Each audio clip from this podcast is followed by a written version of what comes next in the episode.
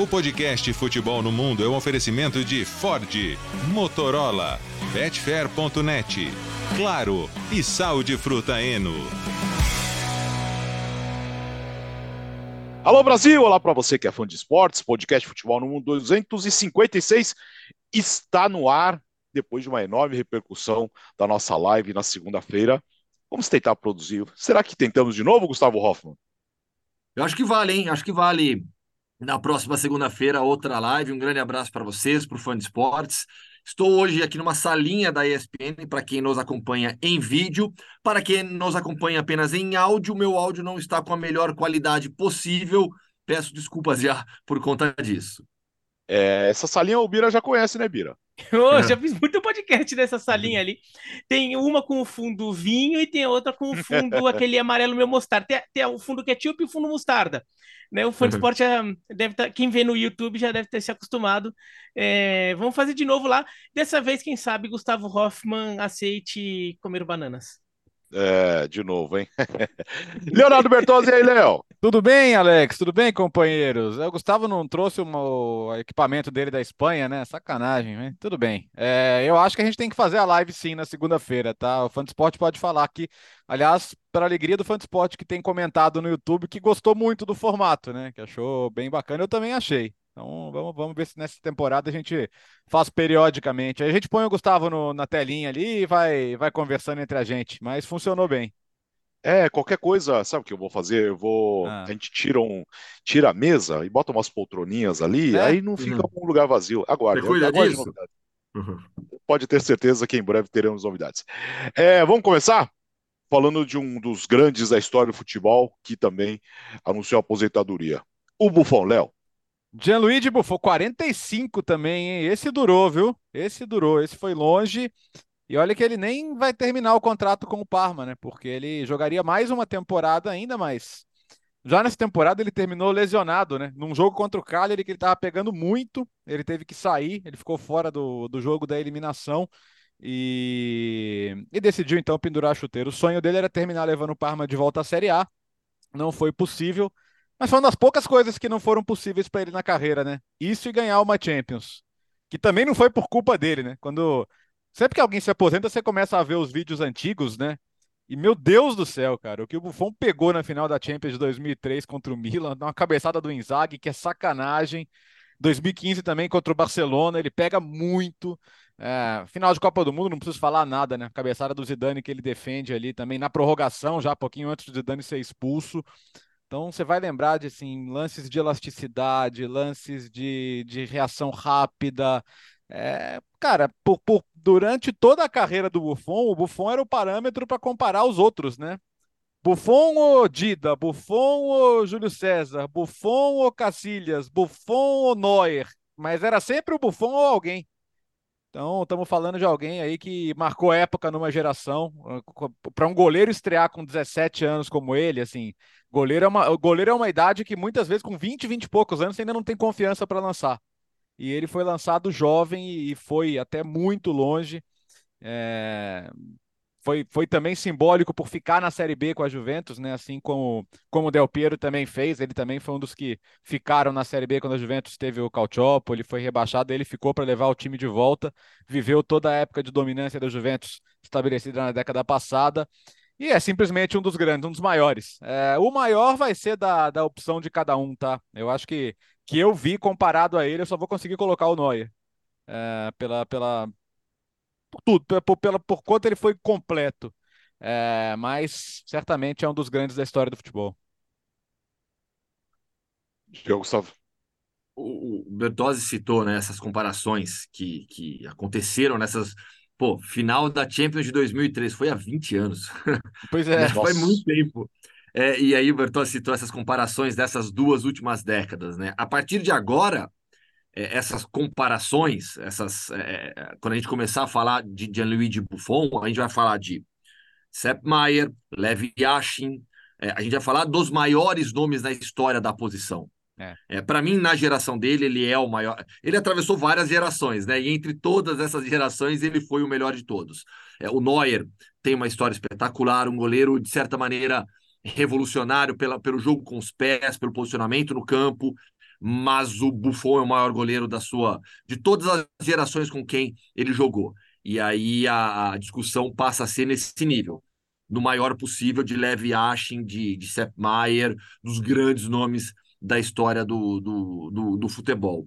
É, uma personalidade muito marcante e um cara muito adorado também. Né? A gente, o, o Buffon sempre foi, um, sempre foi uma pessoa no futebol de sorriso, de alegria, quando a gente conversa com, com ex-companheiros do Buffon, né? O Amoroso, o Amoroso com ele no Parma, né? Nossa, o Amoroso só fala bem do Buffon. Então, as referências sempre são muito positivas também do Gianluigi Buffon. E o exemplo que ele foi para muita gente ao jogar a Série B, ao voltar agora para o Parma, é, é difícil até se, se, se, colocar em palavras o tamanho que tem o Gianluigi Buffon no futebol. É, o Buffon não ganhou a Champions League, mas não foi por falta de ajuda dele, é, por, de, de atuação dele, né? Ele pegou pênalti, disputa de pênalti de final de Champions League. Sim. Agora, ele não tem culpa se o time dele perdeu mais ainda, né? Naquele Milan e Juventus que o, que o Bertozzi mencionou, não só ele pegar é, aquela cabeçada do, do Inzaghi, mas ele pega pênalti na disputa de pênaltis, é que o, o Dida estava do outro lado, e o Dida em disputa de pênaltis era complicado, assim, não, não foram muitas que o Dida perdeu. E ainda, mais que nessa é, ainda mais que nessa época o juiz não marcava adiantada, né? Então os dois... Não, não... Dida, teve uns pênaltis lá que o Dida dividiu ali com, com, com o atacante é. da Juventus, mas... É, o Buffon, eu até comentei isso no, no ESPN FC ontem, que a gente estava falando da aposentadoria dele. Foi o goleiro mais, é, tecnicamente, mais completo que eu vi. Se a gente sim, é, é, excluir apenas é, a questão de é, bola, com, bola no pé. Né? Ele nunca foi um grande goleiro de ah, tem habilidade com o pé, sai, sai tocando, essas coisas. Ele nunca teve, até porque ele é de uma época em que os goleiros não eram treinados para isso. Né? O goleiro não era preparado para isso. Então, o goleiro que sabia é, trabalhar com a bola no pé é porque ele tinha, ou porque ele tinha um, um, dom natural, porque ele gostava daquilo, mas não se trabalhava, não se treinava aquilo. Claro que no final da carreira do Buffon, provavelmente já se treinava um pouco disso, mas aí também você já não vai conseguir corrigir tantos problemas. Mas é, para defender, defender o, o gol, eu acho que ele foi o goleiro mais completo que eu me lembro de ter visto jogar. E eu colocaria ele até no meu top 3 assim, de maiores goleiros da história. É meu top 3, tá? Não, não uhum. precisa ser o top 3 de mais ninguém, tá? Se você se, é, algum aí que discordar também, não tem problema. Mas eu colocaria. Qual que é o seu top com... 3? Então, eu colocaria junto com o Yashin e com o Neuer. Eu acho que o, o Buffon, por ser acho que o tecnicamente mais completo que eu vi, o Yashin e o Neuer, que também eram tecnicamente espetaculares, mas porque é, cada um, no seu tempo, revolucionaram, é, os dois revolucionaram a posição. O Yashin é o goleiro que cria a ideia de goleiro sair do gol para bola uhum. cruzada, tudo, né? O goleiro ficava muito debaixo da trave tentando defender. Ele é o goleiro que começa a sair mais, tudo. É o Aranha o... Negra por isso até, né? É o Aranha Negra, é.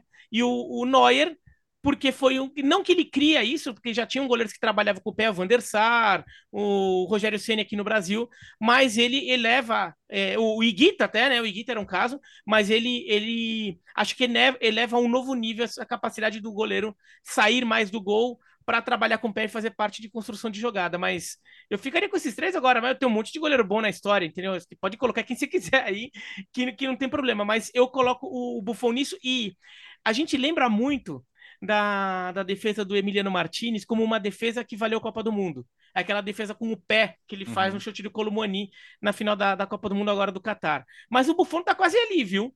O Buffon tá quase ali. Porque teve. Porque uma cabeçada do Zidane ajuda a decidir a Copa de 2006. E não foi a cabeçada que todo mundo se lembra, a cabeçada uhum. no Materazzi. Foi a cabeçada no último minuto do primeiro tempo da prorrogação, em que ele, é, ele tá livre, cabeceia e o Buffon faz uma defesa monumental que mantém o empate e daí no, no, nos pênaltis a Itália acaba ganhando. Se aquela bola entra, eu não sei se a Itália teria forças para buscar o um empate de novo. O jogo estava muito ruim, na verdade. Aquela final de Copa foi muito ruim, né? Ninguém conseguia atacar direito. É. Então, o, o Buffon é, foi muito importante para aquele título da Itália. É, por toda a campanha, mas principalmente por aquela defesa na cabeçada do Zidane. E a, e a seleção acabou não ajudando que ele tivesse outros grandes momentos em Copa do Mundo, porque acabou sendo o último jogo dele em mata-mata de Copa, né? O último da Itália, né? A Itália depois disso ou não, ou não passou da fase de grupos ou não, ou não se classificou para as Copas do Mundo, então a história dele em Copas poderia até ser muito maior do que já é, porque ele é um campeão mundial. E ele até falou sobre isso num podcast que eu achei muito interessante. E o que eu gosto de goleiro é que goleiro defende goleiro, né? Ele, ele, ele, ele, o Piratã sabe disso. Ele que inclusive tem, tem um goleiro como ídolo, né? O, o, o, o Incono, Thomas Incono, goleiro da seleção de Camarões. Ele põe o nome de um dos filhos de Luiz Thomas, e o Thomas é em homenagem ao Incono. É, e curiosamente, ele, o Luiz Thomas é atacante né, na base. Mas ele falou no podcast outro dia, e eu tenho que agradecer muito por ser italiano, e ser italiano numa seleção grande me coloca num patamar que outros goleiros poderiam ter e não tem. E ele cita vários. Ele cita o Peter Cech, porque a República Tcheca, embora tenha tido bons momentos, não, a seleção de ponta. Ele cita mais recentemente o Oblak. O Oblak é desses casos, né? O, Oblak tem no futebol de seleções, às vezes, quando o bicho tá pegando, e o, o Oblak chegou a ser no Teve temporada em que ninguém jogou mais que o Oblak mas talvez por não ter um, uma Euro, uma Copa do Mundo, não pudesse. É, o, o, próprio Andanovic, que não é do mesmo nível, mas o Andanovic também não joga na seleção de ponta, em alguns momentos foi muito bem na Inter. Então ele mesmo reconhece isso, que assim, é, é, te ajuda, né? Ser de um, de um país tradicional, de uma seleção grande, porque você tem uma, você tem uma chance maior de que as pessoas te coloquem na história pelo peso que as pessoas dão também é, para o futebol de seleções, né? E Alex, Hum. Só para não perder o gancho também. Goleiros. Vai dar o seu, vai ser, vai dar o seu top 3 aí? Aliás, está liberado para você, fã de esportes, hein? Pode dar. Pode é, não, putz, eu, eu, precisaria pensar com calma. Meu, o, o, Buffon está, está no meu top 3. O meu primeiro é o Levi Ashe, sem dúvida alguma. Mas eu preciso pensar melhor com calma, segundo e terceiro, assim, se o Buffon, a posição do Buffon e com quem eu fecho essa lista. O Neuer tem uma importância, mas caramba, tem tanto goleiro grande na história, mas eu queria falar do Yashin, porque assim, goleiro, esses grandes goleiros têm em comum carreiras longevas. Uhum. Né? Olha o, o, Buffon agora parando com 45 anos. O Neuer está com 37. Né? Não sei até quando o Neuer vai. Se o Neuer vai ter uma carreira tão longeva como essa do, do, do Buffon. Mas o Yashin teve também uma carreira longeva. O Yashin teve mais de duas décadas de carreira. E a curiosidade do Lev Yashin é que na década de 50, né, final dos anos 40, início dos anos 50, quando ele começa no Dinamo Moscou, ele treinava no futebol e treinava no hockey também, hockey sobre o gelo. E ele é campeão nacional com o Dinamo Moscou, primeiro no gelo, como goleiro de hockey para depois ir para o futebol. E aí tem aquela carreira espetacular de 20 anos na seleção soviética também, e o maior nome na história do, do futebol russo e, consequentemente, do Dinamo Moscou. Quer arriscar o seu aí, Léo? Eu Cara, não vou arriscar três, tá? Mas eu, eu, eu quero eu... citar alguns que eu vou, eu vou citar na sequência alguns que eu vi jogar. Eu não vou lá no Yashin para ficar nos que eu vi jogar, tá? Eu acho Sim. que Buffon, Neuer e colocaria o Dida também, porque acho que o Dida é debaixo das traves e pênalti. É, e assim, se você me pedisse, me dá um goleiro para jogar uma final de campeonato amanhã, é, porque é isso, o Dida não apenas era espetacular defendendo, como ele, ele crescia muito em jogos decisivos, né? Crescia muito, muito, muito em jogos decisivos. Então, eu acho que eu acho que às vezes as pessoas não valorizam o tamanho do goleiro que foi o Dida, numa época em que, tirando o Tafarel, né, que foi um pioneiro, dá para dizer, ainda era muito raro o goleiro brasileiro ir para fora. E o Dida foi, bateu, voltou, foi de novo e foi multicampeão com o Milan também. Eu acho que é importante sim a gente registrar a história do Dida. Que eu vi jogar que eu vi hum. jogar Buffon, Neuer e Ronaldo Soares Giovanelli. Nossa, como o Ronaldo pegou também. Nossa, mas é verdade. o Ronaldo... É, é, aí na, aí na, na, na segunda-feira ele fala do Romarinho, agora ele fala. É, tá ficando é, estranho isso aí, viu? É, pois é. Mas eu quero agora... citar o Schumacher, viu? Tá. O, o, Schumacher era bom. É que o Schumacher é, é que nem o Ronaldo do, do Corinthians, Sim. né? O Schumacher também tinha uns parafusos a menos. Sim. Harold Schumacher, né? Da, da Alemanha na Copa Predome. de 82, 86. Ah, a nossa geração gosta muito. E, e, gritar Predome também era bom. Predome, Predome, Predome era, o, era o meu goleiro tem que ter nome bom pra gritar, né? Thomas Ravelli também da nossa infância, goleiro sueco. É. é.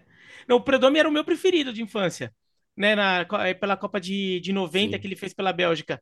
E 94, ele foi o melhor goleiro da Copa de 94. Cara, Agora, quando, ele, quando, ele, quando, ô, Biratã, quando, quando o Perdomo é. vai para a área contra a Alemanha no finalzinho do jogo, que eu torci para ele fazer o gol, cara. É. e, e, o Prodome quase jogou no Fluminense, né? Teve uma história dele vir jogar no Fluminense, ele que falava português Sim. porque tinha jogado no Benfica. É, olha como, e olha como o Buffon jogou bastante tempo. Olha como gente, em dois saltos, dá para chegar até a final da Copa de 70, Brasil e Itália. O, o Buffon, ele jogou a Copa de 98. Ele foi o terceiro goleiro da Itália na Copa de 98. É, então ele estava naquele time é, é, da Itália que caiu nas quartas de final nos pênaltis para a França. Naquela Copa ele jogou com o Bergomi. Uhum. É, o Bergomi estava já veterano naquele time da seleção de 98. O Bergomi jogou em 82.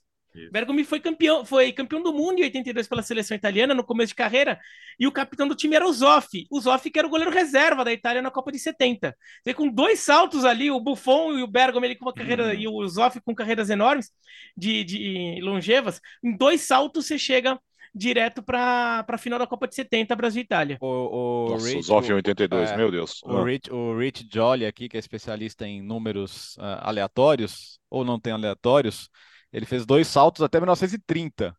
Ele, uhum. ele foi por Peter Shilton, que Sim. parou na primeira temporada do Buffon e, e, começou em 66. E aí ele foi para 1931 com Stanley Matthews, que não era é, goleiro, né?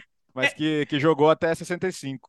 É que daí ele saltou, assim, em relação a, a, carreiras que chegaram a, a ter uma temporada de. Eu peguei até de jogar junto, né? Eu sim, peguei sim, sim. Só de é, é, italiana, de jogar, ele jogar falou junto. É, é, que essa vai ser a temporada desde 1931, que não vai ter nem Stanley Matthews, nem Peter Shilton, nem Buffon. Mas aí alguém falou, mas aí coloca o Kazu, que aí a gente continua. é, se você botar o Cazu, o Cazu jogou o Campeonato Paulista de 88 pelo 15 de Jaú. É. Sim. A gente volta 10 anos a mais do que voltou com o Buffon. Tá louco.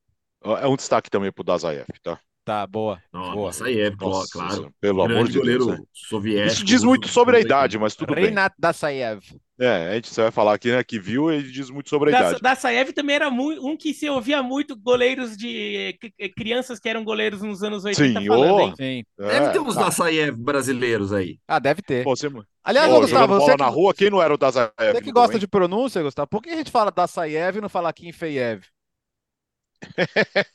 Sabe o que acontecia? Ah. Sabe o que acontecia nos anos Você 80? Você não vai fazer isso. A, a, ah. na, na, transliteração, eles coloca, colocavam IE. É... E falava IE muitas vezes. Aí, por que isso? Por que mudou isso? E desde os anos 2000, 90, voltaram a começaram a colocar EE, né? E não o IE, que é como se pronuncia, porque muitas vezes pegam do inglês, né? E aí o inglês não está muito ah. preocupado não, com inclusive... isso. Mas a transliteração que é o motivo disso no passado. Inclusive, até a União Soviética tem esse IE, né? Sim. É, é verdade. O Krylia Sovietov. Sim, um monte. Um monte. É, o, é, o, o, o Krylia, é, é assim, é Krylia é Savietov. E é Savietov. Né? Porque o O em russo, quando não é sílaba tônica, tem som de A. E o do da, da, da e Savietov, Savietov significa tipo asas do governo, né? Porque Samara é a base do, do era a base do centro espacial russo e, que é uma cidade do Krylia. E aí por isso que o Sovetov, né, se pronuncia Savietov também. Tudo, tudo tá é... Se você tava com saudade do Gustavo Hoffman com as pronúncias, né? é, é bom. E escuta, o Fernando Campos gosta, vai gostar dessa. E o Guivardiol no City, hein, Gustavo? Putz, que contratação, que contratação. É algo que já estava previsto, né?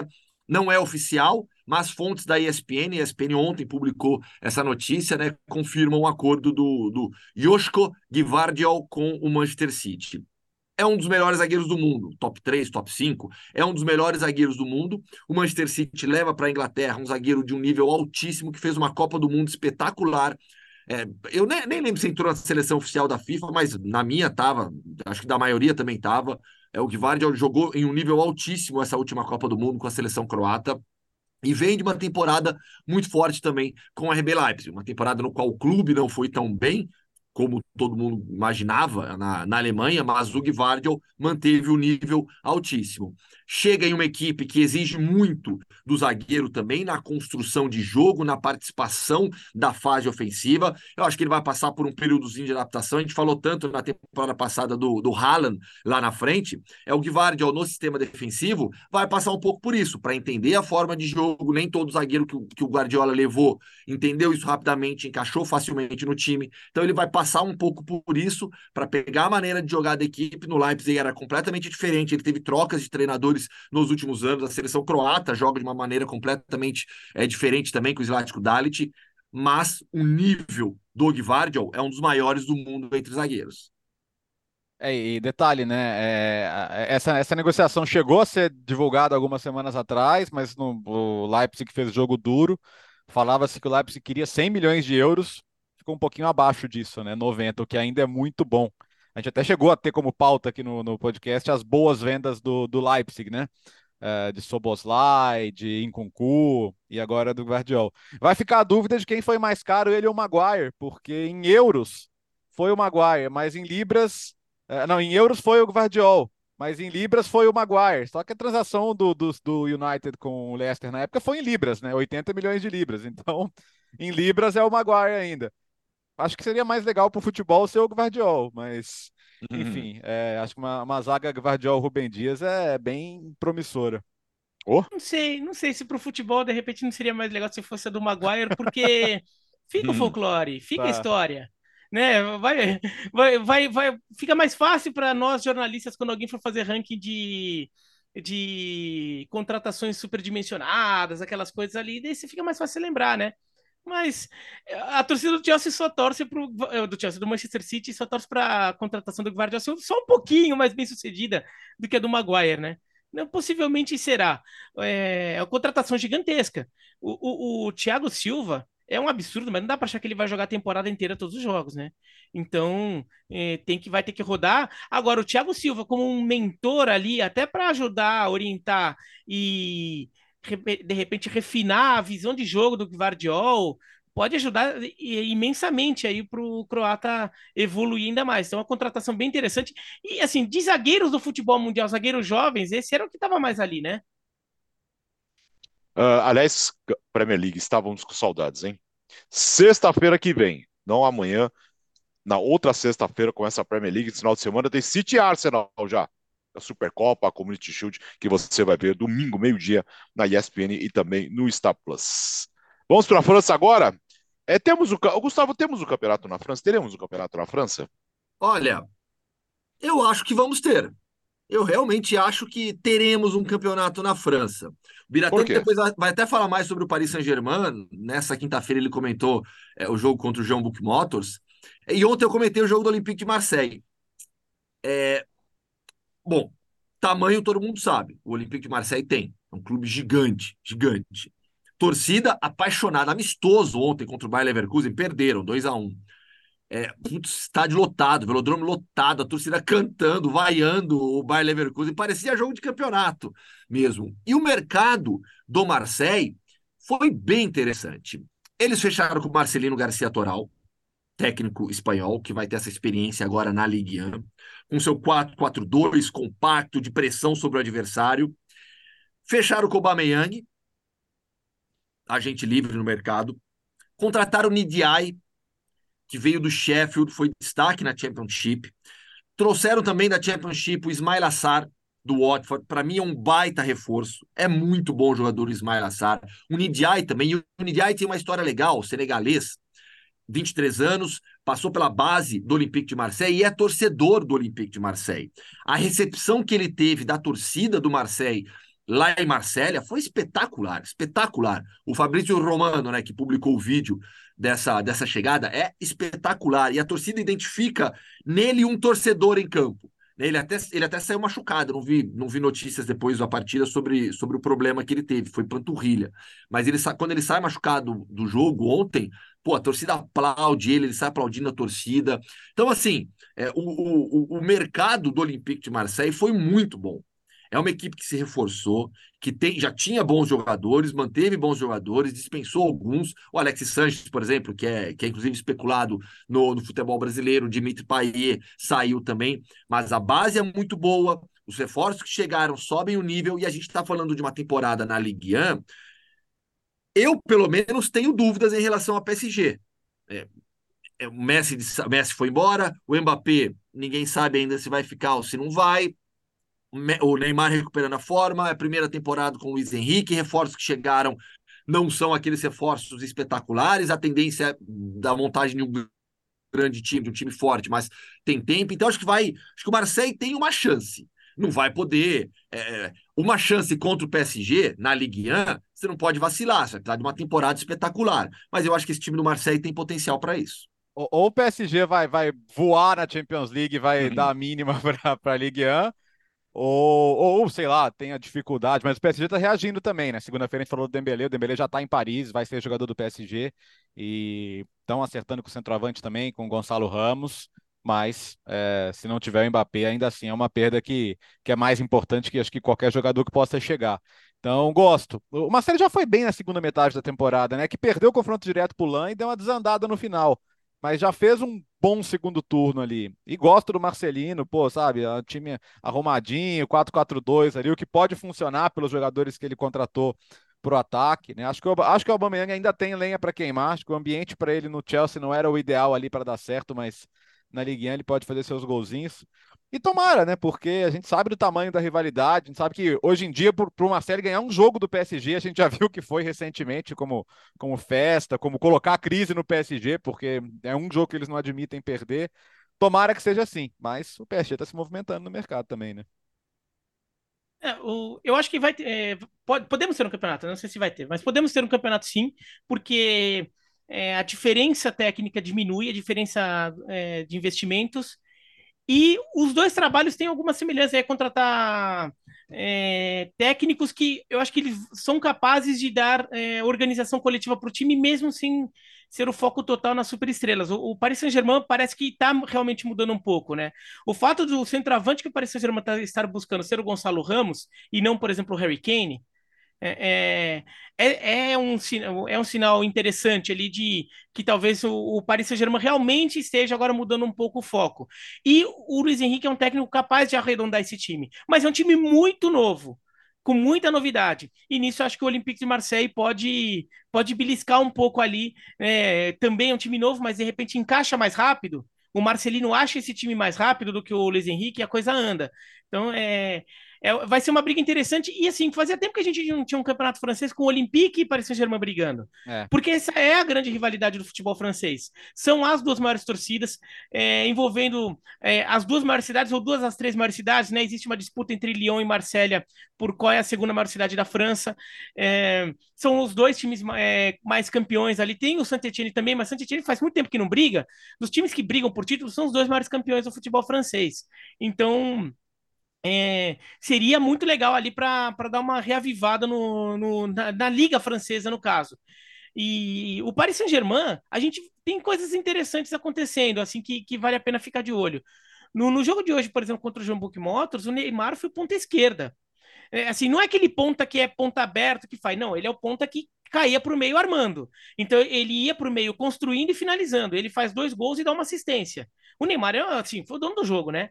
Mas você vê que é um, é, uma, é um, uso diferente do Neymar do que ele vinha tendo, que ele já vinha saindo desse jogador pelo lado esquerdo para virar o meia camisa 10, ali centralizado, armando o jogo. Não, ele ficou na ponta, inclusive na, é, na marcação de saída de bola, era ele e o Ekitike que ficavam mais na frente, e o Garbi, é, que, que é reserva, tudo voltava ali para compor um 4-4-2 na, na, em como se organizar defensivamente. E o time tocando muita bola assim, é, trabalhando muito a bola no, no, campo ofensivo. Claro, era o Jumbo Motors, o adversário.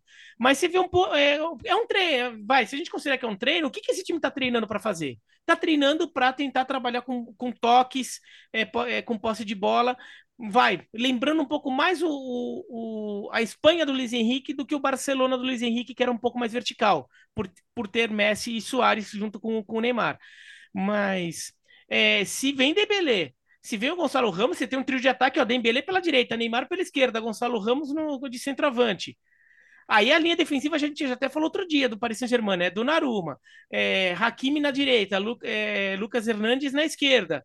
É, dupla de zaga você pode ter é, Marquinhos, é, Skriniar, Danilo Pereira, é, para trabalhar ali, para rodar como, como dupla de, de zaga. Você está começando a ter um time legal. Tem que ver se esse Ascenso, time... né? Asensio, Asensio entrou como ponta direita, né? Mesma função do Real Madrid, né? É, e, e, até faz um gol.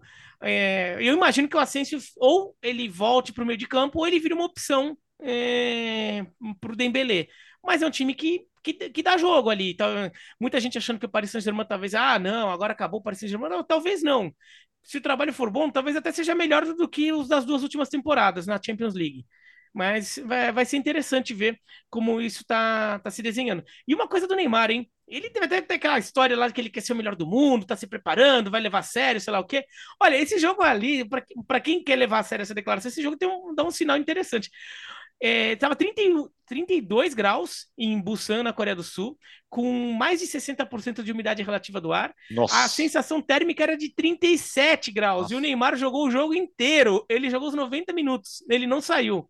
E, inclusive, até no final estava ainda correndo, dando assistência pro, pro Asensio fazer gol aos 43 segundo tempo. Então, talvez o Neymar esteja é, disposto ali a se dedicar bastante ali nessa temporada. Esse jogo ali foi interessante de ver. Que bom, né? Que bom. E agora vamos para a Espanha, Léo. Começamos com o Real Madrid, questionamentos sobre a defesa nesses amistosos. 3 a 0 para o Barcelona, falamos muito na segunda-feira. 3 a 1 para a Juventus ontem à noite. Por mais que você não possa olhar muito para resultados de pré-temporada, estamos falando de um, de um meio-campo que joga muito, mas que está marcando pouco, de uma defesa que está exposta, de zagueiros que individualmente também não têm estado no melhor nível. Então, claro, talvez a bola role amanhã e esteja tudo maravilhoso, mas como a gente, o que a gente tem para analisar agora são os amistosos, tem dois pontos aqui, né? A defesa. os adversários do Real Madrid nesses últimos jogos não precisaram fazer muito. O Barcelona teve poucas chances e fez os gols. A Juventus também, praticamente quase sempre que chegou, foi perigosa e conseguiu fazer três gols. Um, os dois primeiros com incrível facilidade. O gol do EA, né? O EA entra sozinho na área praticamente para fazer o gol. Uma transição rápida ali do ataque da Juventus. Moise Kim deitou e rolou. O Vlaovic fez o terceiro gol. Vlaovic que está nessa, né? Chelsea, uma possível negociação envolvendo o Lukaku, mas que por enquanto está lá na Juventus. E, e, é ao mesmo tempo que o time leva muitos gols, está fazendo poucos pelo que produz. O, o, gol do Vinícius foi um belo gol, lançamento do, do Tony Cross daquele, marca registrada, mas ficou nisso também. Então, assim, o Real Madrid finalizou 1.500 vezes nos últimos dois jogos e fez um gol. É, é o Biratã, o Biratã tava cantando essa bola há algum tempo, né? Daqui a pouco os jornais espanhóis vão começar a falar: ah, acelera com o negócio do Mbappé, acelera. Só que ele uhum. achava, você achava, né, Biratã, que iam esperar começar a temporada. É. é. Não, já se, você, se acessa o marco hoje, já tá lá, gente. É, se você tem a chance de trazer o Mbappé, vamos trazer? Né? Já vamos trazer logo, porque tá precisando. A capa do marco é uma tartaruga quase uma corneta falando, né? Tá indo a passos de tartaruga, né? No uhum. trocadilho com, com o pessoal brinca com o Mbappé, parece uma tartaruga ninja também, né? A pressão Fala, começou já. Corneta começou da, da, da, da imprensa espanhola. Meu. Inclusive sua, né, até... Gustavo? Não, não, não, assim, não. Ó, eu, eu tô sendo coerente. Eu, é. eu falei na segunda. Não dá para você encarar a temporada que tem o Real Madrid só com Vinícius, Rodrigo, Rossellu e Brahim Dias para o ataque. Não dá. Isso é evidente, sabe? É, o problema é que o planejamento do Real Madrid ficou um pouco torto no ataque com a saída do Karim Benzema e a saída do Marco Asensio. O, aliás, o Marca mesmo traz uma matéria mostrando um pouco desse impacto. Sem os, na temporada passada, os dois juntos foram responsáveis por 43 gols e 16 assistências. É coisa pra caramba, meu. Oh. E o Rossellu e o Brahim Dias não vão te entregar isso. não vão. É, o Real Madrid precisa de mais um atacante. A expectativa ainda é o Mbappé. E eu ainda acho que essa janela vai, essa, essa novela vai se arrastar até o final e ele vai acabar no Real Madrid. Porque o Paris Saint-Germain não vai, não vai permitir que ele fique no clube é, sabendo que ao final dessa temporada ele vai embora, não vai ganhar nada. E hoje o cenário ainda mais provável é o Real Madrid. Veremos o que vai acontecer. As coisas do futebol mudam muito rápido também, de um dia para o outro. A pressão que eu digo no, lá, lá, lá, em Madrid já começou por parte da imprensa. Essa pré-temporada começou bem e terminou mal. Né? Foram oito gols sofridos em quatro jogos. A maior crítica é em relação ao sistema defensivo hoje, a, talvez até mais do que no ataque, né? Tem esse ponto de que precisa de mais um atacante e agora a defesa que gera um pouco de preocupação, até porque não é uma preocupação nova. A segunda parte da temporada passada, a defesa do Real Madrid sofreu muitos gols também. Quando alguns jogadores tiveram uma queda de rendimento, o Alaba se machucou, não voltou tão bem, o Militão também baixou o rendimento. Então, gera sim preocupação o sistema defensivo do Real Madrid, até porque mudou de esquema tático. E o Ancelotti falou sobre a possibilidade agora de ter essa variação tática, que, que isso é interessante, que vai mudar de acordo com, com os jogadores para eles se sentirem cômodos dentro de campo. Né? O que eles chamam de 4-4-2, eu prefiro, insisto, né? um 4-3-1-2, porque o Bellingham tem muita liberdade nessa nova formação tática, jogando à frente dos três meio-campistas e atrás dos dois, dos dois atacantes. Mas até contar um pouquinho de bastidores, assim. Lá, lá, lá, na, lá na sala de imprensa, em Valdebebas, no centro de treinamento do Real Madrid, a sala de imprensa é enorme, né? E você tem dois blocos de cadeiras na frente da, da, da mesa lá de coletiva. Do lado direito, nas cadeiras do lado direito, ficam uh, os jornalistas mais tradicionais. Né? Então, os, os veículos, marca, as ondas, as, as rádios, né? Onda Zero e, e todas as outras, a COP, pessoal fica lá. Do lado esquerdo ficam os jornalistas estrangeiros, né? Um pessoal ali que aparece de vez em quando, tem muito aluno também da, da do Instituto do Real Madrid lá, que, de comunicação, que vai lá para as coletivas. Então eu, eu, eu já imagino, já imagino o Real Madrid estreando com dificuldade, o ataque fazendo pouco gol, esse pessoal do lado direito ali da coletiva, nossa senhora! Ah, já vai, ficar, vai ficar em cima. E o Mbappé, vem ou não vem? Como que é? Só ter quatro atacantes. Você precisa de um centroavante. E aí? Além do Ancelotti. E aí, Ancelotti? Você tá com a cabeça aqui ou no Brasil? Então, vai ser uma temporada interessante, viu? E, esse, e esses primeiros dias aí, porque a gente vai ter dois, três jogos antes do fechamento da janela, né? Acho que são três, né? Acho que são três, as três rodadas antes do fechamento da janela. É, três ou duas, depois tem que checar aí. Vai ser agitado. É, o, é, é assim, ia acabar acontecendo essa história ali do, do, do Real Madrid não ter o seu centroavante. O próximo jogo do Real Madrid já é contra o Atlético Bilbao, dia 12, né? Ah, tentar, tô tentando pegar aqui o. É, tô tentando Os três primeiros jogos são fora. É Bilbao, Almeria e Vigo, né? As viagens. Isso, deixa eu ver aqui, só para ver quando é que é o próximo. É, tem o Celta ainda antes do fechamento da janela. É, são três são esses três jogos, é. é. é. Mas eu falei, em algum momento, o... ia bater essa pressão, tava muito, muito facinho a história de o Paris Saint-Germain é o único que precisa que essa negociação ocorra. Tá desesperado, precisa vender para fazer dinheiro, e o Real Madrid pode esperar ano que vem. Pode esperar. Não, não pode. É o Real Madrid. O Real Madrid não pode se dar o luxo de, de chegar para sua torcida e falar: oh, gente, é o seguinte, este ano tá tranquilo a gente não ganhar. Não, assim, a gente vai jogar com o que a gente tem, porque a gente tá esperando o Mbappé chegar no que vem, deve chegar mais baratinho. Pode ser? A gente não paga tanto pelo Mbappé, fica mais baratinho. Ele prefere chegar na próxima temporada porque ele ganha mais também. E pode ser? Daí assim, a gente vai perder de novo um título espanhol pro Barcelona ou tem uma boa chance de perder. É... A gente também aumenta a chance de não ganhar a Champions League de novo, tá bom? E a gente tomou de 4 a 0 do Manchester City, e sei lá, de repente a gente toma uma piaba dessa de novo, assim, porque a gente não vai estar com um time tão bom. Mas assim, na temporada que vem tá beleza. O Mbappé vem. A torcida do Real Madrid não aceita esse tipo de, de, de conversa. É. Fala, ó, oh, que se dane, compra agora. Se o Mbappé quer, quer esperar mais um ano porque ele vai, porque uma parte do bolo pra, que vai para ele é maior, azar o dele. Paga agora os franceses lá e contrata ele do Paris Saint-Germain. Assim, não tem história.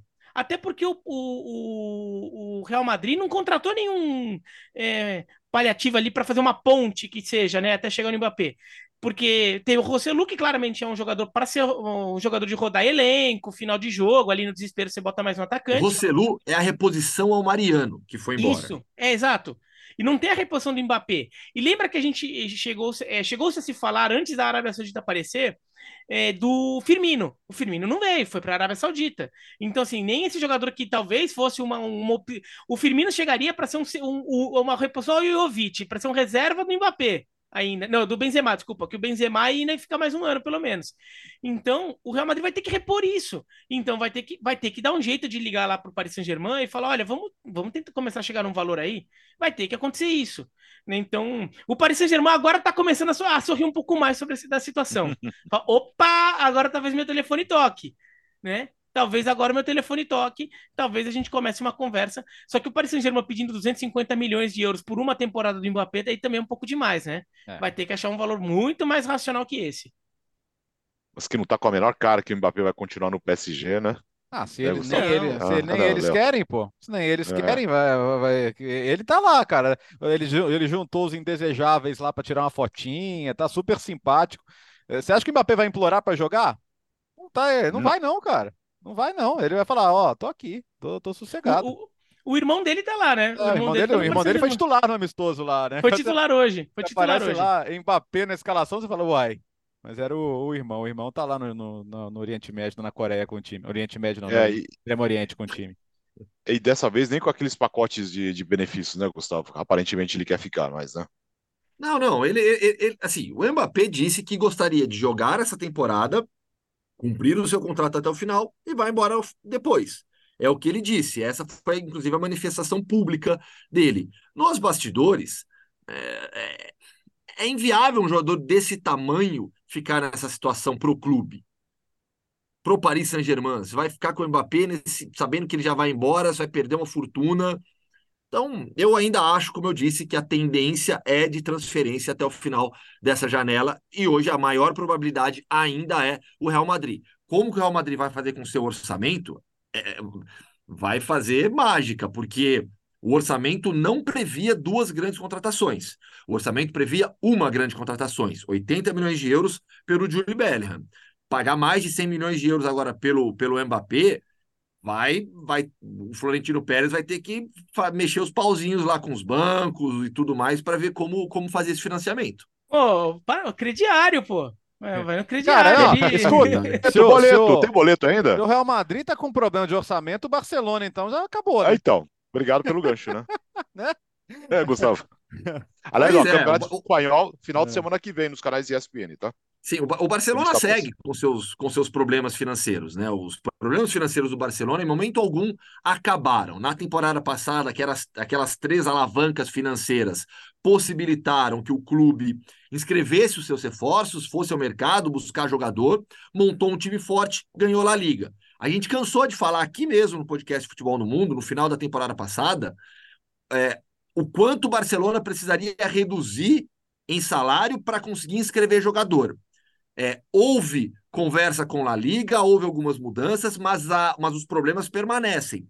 A, a informação de hoje é que o clube precisaria de uma nova alavanca econômica de 65 milhões de euros para estabilizar a situação econômica e conseguir inscrever jogadores em La Liga. Não foram inscritos ainda e não podem nesse momento Gundogan, Oriol Romeu e Igor Martinez, que foram três reforços, dois reforços espetaculares, que, que são Gundogan e o Inigo Martinez. O, o Inigo Martinez falou-se muito pouco dele. É um dos melhores zagueiros espanhóis, um dos melhores zagueiros espanhóis. É um baita reforço para o Barcelona. E o Oriol Romeu é um jogador de elenco para compor elenco, para jogar quando precisar de um camisa 5 mais clássico, mais, mais duro ali na marcação. Além disso, não foram inscritos ainda o Araújo, Sérgio, Sérgio Roberto, o Balde e o Marcos Alonso. Então, é, nos próximos dias, deveremos ver o Barcelona agindo de alguma maneira para estancar esse problema financeiro e talvez na estreia contra o Retafe na região metropolitana de Madrid alguns jogadores não possam jogar. Isso aconteceu na temporada passada. E no fim das contas, é, é, lembra a história do Dembélé que a gente falou segunda-feira, que estava esquisito, porque não ia pagar a multa? No final das contas, não era a multa igual era do Neymar, né? Que você ia lá depositava na liga. Era uma multa, era uma multa privada, no sentido de que Dembélé e Barcelona estavam de acordo que se chegasse uma oferta de 50 milhões, o Barcelona tinha que aceitar e o dinheiro era dividido. Então é isso mesmo. Na verdade, o, o, o, o, PSG sabia que ele só precisava fazer a oferta naquele dia. E a partir dali ele ganharia o tempo para negociar com o Embelé e fechar a transferência, tanto que ele só foi para Paris hoje. Ele ficou lá nos Estados Unidos. Uh, eu li no The Atlético que eles chegaram até atrasar o voo para Las Vegas para ver se conseguiam ganhar tempo, e na verdade não, não fazia diferença nenhuma. O que é bizarro, porque parece que, pela, pelo menos pelo que eles relataram, o diretoria do Barcelona não sabia exatamente como era para ativar essa cláusula. Então eles só, só vão conseguir 25 milhões pelo, pelo Dembélé líquidos. Uh, então estão tentando, pô, o QC, por exemplo, o QC está com a proposta do Al vai. 15 milhões de euros vai, está praticamente certo. Também é um cara que vai abrir espaço na folha porque uma das alavancas travou, né? Um dinheiro de um fundo alemão ali, 60 e poucos milhões de euros que ia entrar, é, deu uma travada e por isso que aconteceu isso que o Gustavo está falando aí de não conseguir escrever os reforços. É, E a gente discutiu segunda, né? Os planos do Chaves sem um jogador da característica do Dembélé mudam muito, ficam muito diferentes. É... E, e, é um efeito cascata, né? Você tem é, má gestão do passado, contratos mal feitos, obra do Camp Nou. Não dá para fazer milagre também, né? No aspecto financeiro. É, daí você viu o tamanho do buraco que o Barcelona se meteu, né? Ah, aí você que vai culpar o Messi, aí o Laporta quer culpar o Messi por não ter voltado? Desculpa. E como é, você ia fechar com o Messi? É. E como você ia fechar com o Messi agora? Não, o, o Messi... Messi... percebeu, ele percebeu que ele ia virar é, é, culpado uhum. porque o Barcelona não consegue trazer reforço, porque o Barcelona tem problema financeiro, porque o Barcelona não consegue inscrever seu companheiro. O Messi percebeu isso também. Não, o Messi, nesse momento, ele tá feliz. Ele tá fazendo um caminhão de gols lá, lá no Inter Miami. E não é aquele caminhão, aquele que a gente vê nas ruas aqui do Brasil, é aquele caminhão americano ali. Quem que já, já pegou estrada nos Estados Unidos? Sabe os camandos os caminhões que tem lá? É aquele caminhão americano gigantesco ali de gols que ele tem feito já nesse começo de trajetória no Inter Miami. É, tá ali no solzinho da Flórida, tranquilão, sem, sem encheção de saco de torcida, de imprensa, porque lá é tudo mais tranquilo nesse aspecto, entendeu? Vivendo uma vida boa, pagando menos imposto, é, do jeito que ele gosta. E, e no final, e assim, e, e tá só olhando o Barcelona e ele falou: é, é, é, é nisso que eu acaba me metendo, né? Porque ia ser de novo essas incertezas. E ele e deixou muito claro que ele não ficou no Barcelona, que é o clube do, do, do, do coração dele, junto com o News Old Boys, né? Mas virou o clube da, da, da vida dele. É, e ele falou que não tá, porque as incertezas sobre um, um acordo do Barcelona ainda eram muito grandes para ele. E, e, e, a justi e, e tá mostrando que era uma desconfiança justificável. Mas, e de alguma forma ou de outra, o Barcelona vai acabar se arranjando, dá um jeito de, de, de inscrever esses jogadores, mas mostra como o clube ainda está muito limitado no mercado. Né? O clube ainda está trabalhando muito assim, né? Vendendo almoço para pagar a janta. Oh, se contratar o Gundogan para não poder se inscrever, para não poder inscrever o cara, hein, Gustavo? E, ó, e eu tenho uma expectativa muito grande sobre o Gundogan, porque é assim, na temporada passada foi um dos melhores jogadores do Manchester City, uma referência no meio-campo de um time que ganhou tudo, tríplice coroa. É, e ele chega no Barcelona já conhecendo o DNA do clube por conta do seu ex-treinador. Né? Então, digamos que assim, ele chega muito bem preparado para 32 anos, experiente, para chegar a jogar e ser uma referência no meio-campo do Barcelona, um novo meio-campo né, com De Jong, Gundogan, Pedro, Gavi, muito provavelmente mais aberto. Então, eu tenho uma expectativa muito grande e positiva sobre o Gundogan. Eu acho que ele vai causar um impacto muito grande na liga. Uh, o Mira, você falou do Messi, 3 a 1 diante do Orlando City, com, com dois gols dele, né? Na Liga é, Cup. Exatamente, o, o Inter Miami continua avançando e aí agora já é uma vitória mais significativa. O Orlando City é, é um time que vem mostrando um futebol mais interessante nos últimos anos. É um clássico, é uma rivalidade que eles estão tentando estabelecer é, lá na Flórida entre o Inter Miami e o Orlando City. E é, é, um resultado já significativo. Agora já começa a, a, coisa ficar um pouquinho mais séria, né? O Inter Miami ainda é nas oitavas de final dessa Leagues Cup, mas eu ainda quero ver em longo prazo como isso dá, mas eu, realmente os primeiros sinais são mais animadores do que eu imaginava. Eu imaginava que esse começo do Messi no, no Inter Miami fosse um pouco chegando, vendo um pouco as coisas, ainda até questão de forma física dele, mas não, tem conseguido já entregar muita coisa e dessa vez já contra o adversário é, mais significativo, num cenário até de um pouco mais pressão, digamos, vai por já ser um mata-mata, por ser um, um rival regional, um rival estadual. Então, tá, tá interessante de ver, tá interessante de ver esse Inter Miami ali. Começou a ganhar Já jogos, né? confusão, né? É, então, e o louco é que assim, o jogo teve pegada de clássico mesmo. Porque uma coisa que chamou muita atenção nos dois primeiros jogos do Messi foi, ok, em alguns momentos os, os adversários pareciam meio embasbacados, né? Ainda falando, cara, eu não acredito que eu tô aqui e tô jogando contra o Messi, Tá faltando o Hervé, é. o Hervé Renard lá é. chegar e falar, mas ele queria pegar autógrafo é, dele, isso, tirar foto isso. com ele. Os caras do Orlando, outro dia, o, o torcedor do, do, Inter Miami fez um mural bonito lá pro Messi, o torcedor do Orlando chegou lá e jogou tinta, tinta roxa e falando, a Flórida é nossa, né? Tiveram que refazer o mural, então... E, e, assim, existem as comunidades, e, e, são times de torcidas basicamente da comunidade latina, né? Isso é, é, isso é muito evidente nos estádios também, até mesmo nos cantos das torcidas. E, e essa, e, essa, e essa cultura da, de barras e tal, isso de certa forma está pegando nesse clássico especificamente.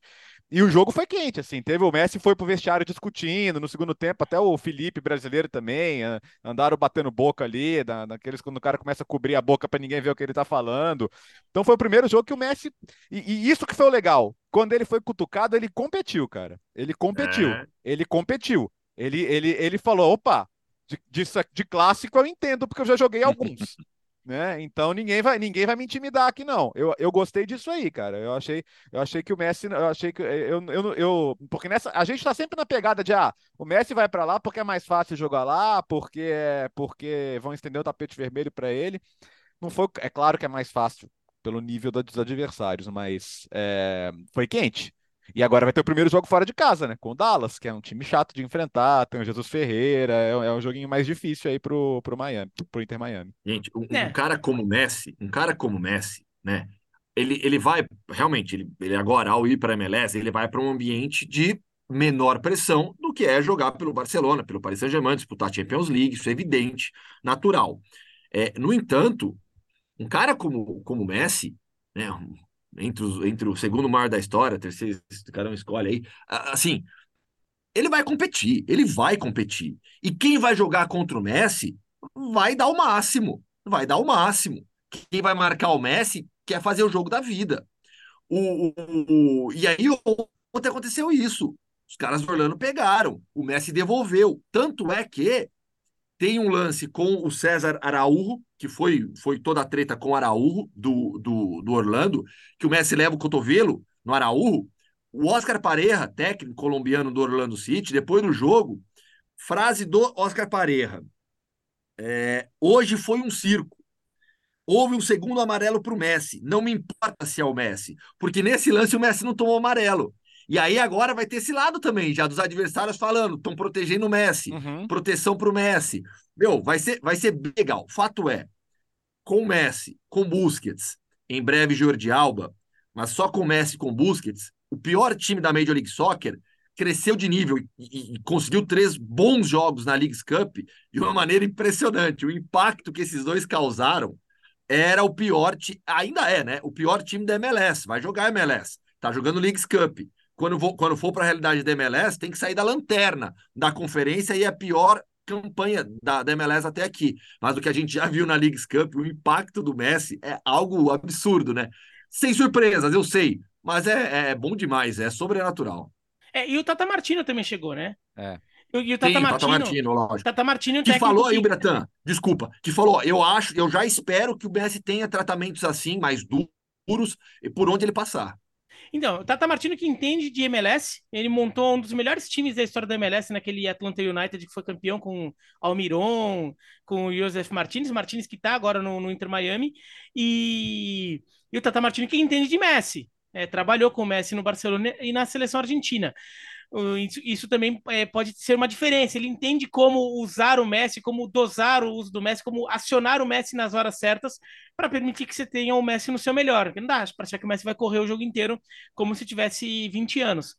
É, agora é isso, os, os, jogos vão ficar mais pegados, porque ah, é bonito no começo, chegou aquele jogo contra o Cruz Azul, todo mundo quer tá querendo tirar foto com o Messi, beleza, sei lá das quantas. Agora Inter Miami vai começar a jogar fora de casa também, né? É, e quando começar a jogar fora de casa, a torcida adversária, por um lado, quer ter esse privilégio de ver o Messi jogar, tudo. Por outro lado, você não quer perder esse jogo. Você quer ganhar esse, você quer mostrar, eu ganhei do Messi, eu passei por cima desse cara. É, então, o, o Inter Miami com o Messi fez três jogos, só os três em casa.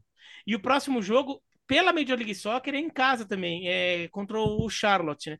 Então, esse jogo contra, contra o Dallas vai ser interessante para começar a ver o Messi num outro ambiente.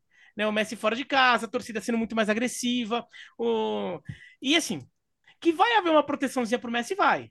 Aí eu não estou querendo falar, ah, não, Messi é arbitragem ajuda, não estou querendo dizer isso, mas que vai haver, vai. Né? Vai tentar, vai tentar ver um certo, uma certa proteção em cima dele, porque ele virou a imagem do futebol nos Estados Unidos neste momento.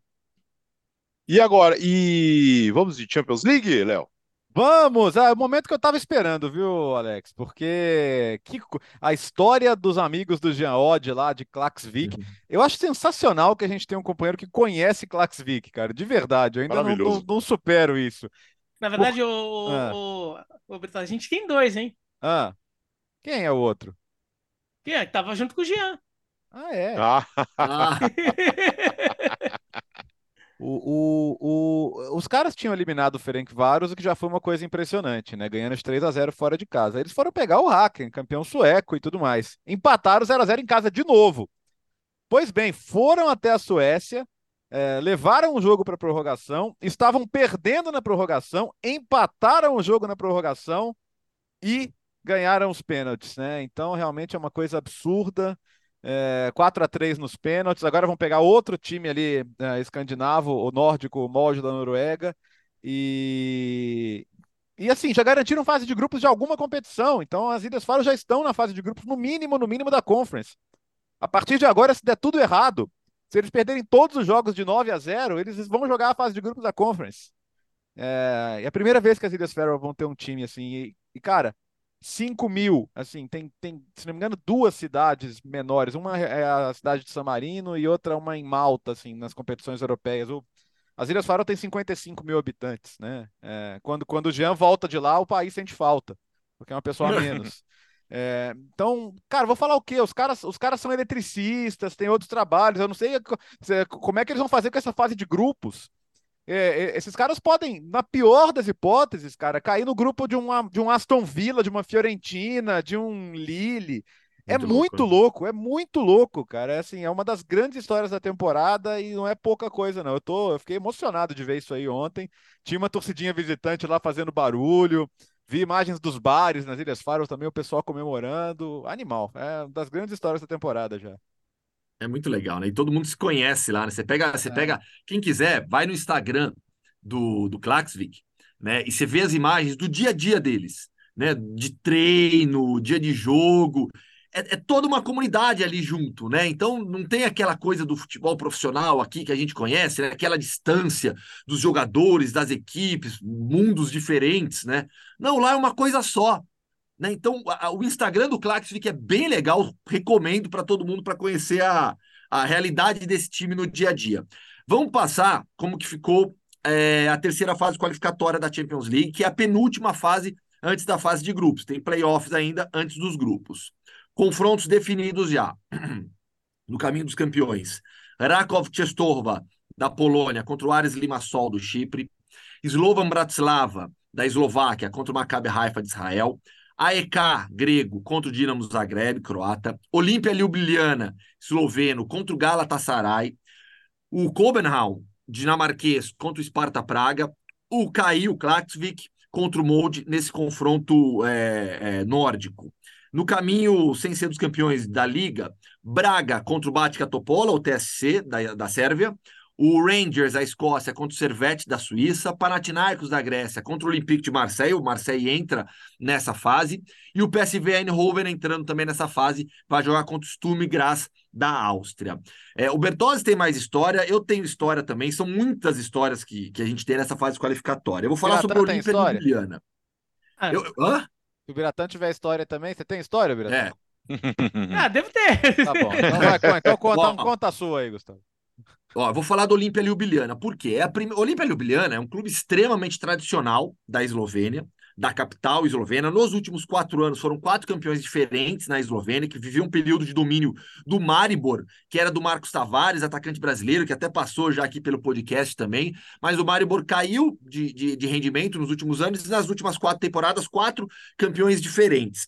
É, o Olímpia Ljubljana atual é um clube que foi fundado em 2005 é, e queria o passado do antigo Olímpia Ljubljana que faliu, que era uma, sempre foi historicamente o maior clube do país. Há muita discordância dentro da, da Eslovênia sobre, esse, sobre essa herança. Né? O, o clube Olímpia Ljubljana atual não foi fundado como Olímpia Ljubljana, mudou de nome depois para recuperar o passado do, do antigo Olímpia, então tem todo esse debate. Mas hoje é um clube grande do país, é o principal clube da capital Ljubljana, que é espetacular, uma das capitais mais bonitas que eu já conheci na Europa jogou é, pela primeira vez, agora chega na, na, na ter, em uma terceira fase qualificatória de Champions League. Jamais tinha alcançado é, essa fase e despachou o Ludogorets Razgrad da Bulgária. Né, o, o, potência do futebol búlgaro, um clube com bem mais investimento, que contrata muito jogador brasileiro. Aliás, tem um que está saindo agora do Ludogorets, o Nonato, né, e está indo para o Santos Foi uma notícia que eu vi até na, na, na em, um, em um meio búlgaro. E então assim, foi um resultado já surpreendente, conseguir eliminar o Ludogorets, vai jogar contra o Galatasaray, vida complicadíssima para o Olímpia Ljubljana e tinha brasileiro dentro de campo como quase sempre a gente encontra né, confrontos alternativos, sempre tem algum brasileiro perdido por ali. É o Pedro Lucas, atacante de 24 anos, formado no Internacional, que chegou há dois meses lá. Ele está dois meses só na Eslovênia, passou por toda essa fase qualificatória até aqui com o Olímpia Ljubljana e... e, não marcou nesse jogo, mas está lá fazendo parte da campanha. E qual que é o detalhe dessa classificação do Olímpia Ljubljana? É, na, na, na, no primeiro jogo tinha sido 1 a 1 fora de casa e agora venceu 2 a 1 em Ljubljana. O gol da vitória foi marcado aos 47 minutos do segundo tempo e 10 minutos depois, ou seja, aos 57 do segundo tempo, o Ludogorets teve um pênalti para fazer o gol e levar a partida para a prorrogação. O jogador perdeu o pênalti, o goleirão pegou o pênalti e aí, com isso, o Olímpia Ljubljana conseguiu essa classificação histórica e, e heróica. Olha essa pauta. O, o Gustavo já está com pauta, né? Para o Hoffman entrevista, né? Sim, já não, já estou falando, viu? Olha, então, olha. Não, não, já estou falando com o Pedro Lucas. O problema, o, qual é o problema desse momento da, da temporada? Que as, as entrevistas vão voltar na próxima semana. Elas vão ao ar na quinta-feira. Quem joga qualificatório joga antes né? Então uhum. a entrevista vai ficar fica um pouco um pouco velha, mas eu vou, eu vou tentar fazer com o Pedro Lucas mesmo semana que vem, nem que seja antes do primeiro jogo, né? Mas aí fã de esportes entende, né?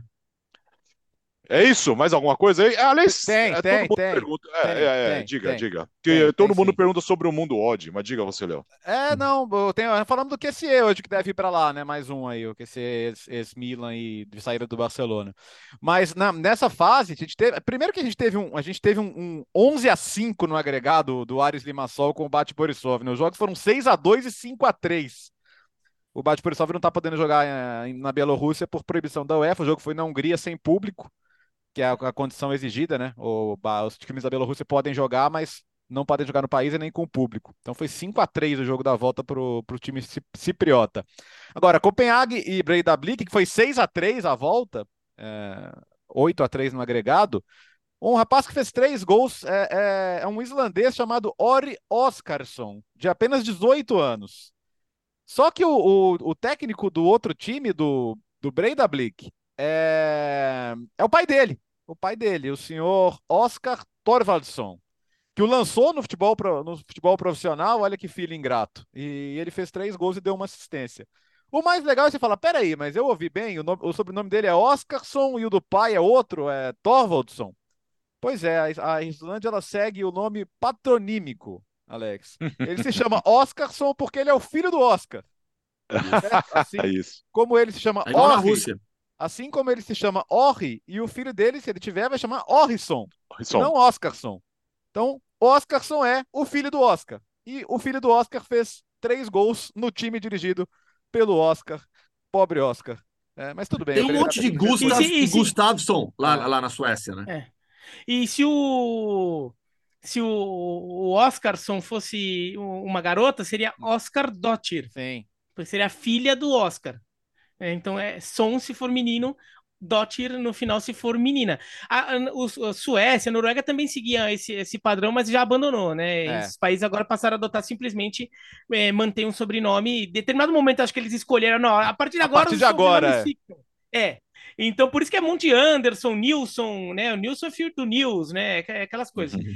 Na Islândia, eles mantiveram esse costume lá da, da época dos vikings de, de botar Dottir ou som a partir do nome do pai. O, Futebol o, também é, é cultura, não, hein? É, ah. e assim, é detalhe que o Breda Blick segue, né? O Breda Blick do, do pai do Oscar, ele. Não, do Oscar pai, na verdade, não o pai do Oscar. Ele vai pegar os Rinski Mostar. Falei certo, Gustavo, do time da Bósnia? Sim, sim, sim, sim. sim, Mostar. E é, nem... Que é uma baita, baita história esse clube também. Na, na Liga Europa. E as, as Ilhas Faroe vão ter um estreante, ou Bósnia ou Islândia vão ter também, porque quem passar vai para o playoff da Liga Europa e aí, na pior das hipóteses, vai para a Conference. Então, vai ter um outro país estreante. Vamos ver se vai ser Islândia ou Bósnia. De resto, é isso, né? É, Marcelo e Panathinaikos é um baita confronto legal. E fica o registro do Servete também, porque o Servete é, dá para dizer que era zebra contra o, o Genk, né? O Genk, time forte da Bélgica, estava sendo campeão até o finalzinho do, do último campeonato lá. E o Servete teve um jogador expulso no começo do jogo, não jogava fase preliminar de Champions League desde o século passado, chegou a falir para a terceira divisão. Time que jogou o Sony Anderson. Jordito Valdívia teve uma passagem breve pelo Nossa. Servete. E o Servetão tá aí. Vamos ver agora contra o Rangers, né? Eu acho que o Rangers é favorito, mas é, tem jogo. Então, esses, é, já temos times aí de países mais tradicionais envolvidos na disputa. É isso. Terminou o podcast Futebol no Mundo 256. Aguarde novidades nas nossas redes. De repente, segunda-feira estaremos de volta ao vivo na nossa live. O Gustavo Hoffman está providenciando antes de voltar para a Espanha, né, Gustavo? Tô, tô sim. Se não der certo, a culpa é dele. Agora, é... você tá com que camisa aí, Alex? Não. Ah, tá. Columbus Crew. Ah, tá. É que eu tô vendo pequenininho aqui. Eu falei, será que é alguma camisa da Alemanha, assim? Não. Hoje não é um é, dia bom pra usar a camisa da Alemanha. Tô aqui camisa é. de Marrocos, ó. Marrocos passou. Aliás, é, Marrocos foi mais longe que o Brasil na Copa Masculina e Feminina, é. viu? É verdade, o, simples o, assim. O Columbus vendeu o Zelar Arayan, o, o argentino barra armênio, mais um que foi lá pro Mundo Odd, foi pro Alfaté, mas trouxe o Diego Rossi, né, que tinha ido bem no, no LFC. Só como último registro, ó, Iguain, Federico Higuaín. Federico Higuaín, não é o Pipita. Exatamente. Aliás, exatamente. Na, na, MLS jogou muito mais que o próprio Pipita, diga-se. ah, não, o Federico Higuaín é um dos nomes históricos do, do Columbus. LFC meteu 7x1 no FC Juárez. É o maior resultado do futebol da, da, da, no time da MLS contra um mexicano. Carlos Vela deitando. Aliás, para Messi ser o dono da MLS um dia, ele tem que pedir permissão para o Carlos Vela. E, e, o LFC começa super forte, é a Leagues Cup, né? Tá, tá, a gente pode ter um, um, um duelo costa a costa um dia aí, quando se enfrentarem Carlos Vela e Messi, LFC e Inter Miami. É isso, segunda-feira estaremos de volta com o podcast Futebol no Mundo. Vem aí mais uma temporada de futebol internacional a partir da outra semana nos canais de ESPN e também no Star Plus. Valeu, bom fim de semana. Tchau. O podcast Futebol no Mundo é um oferecimento de Ford, Motorola, Betfair.net, Claro e Sal de Fruta Eno.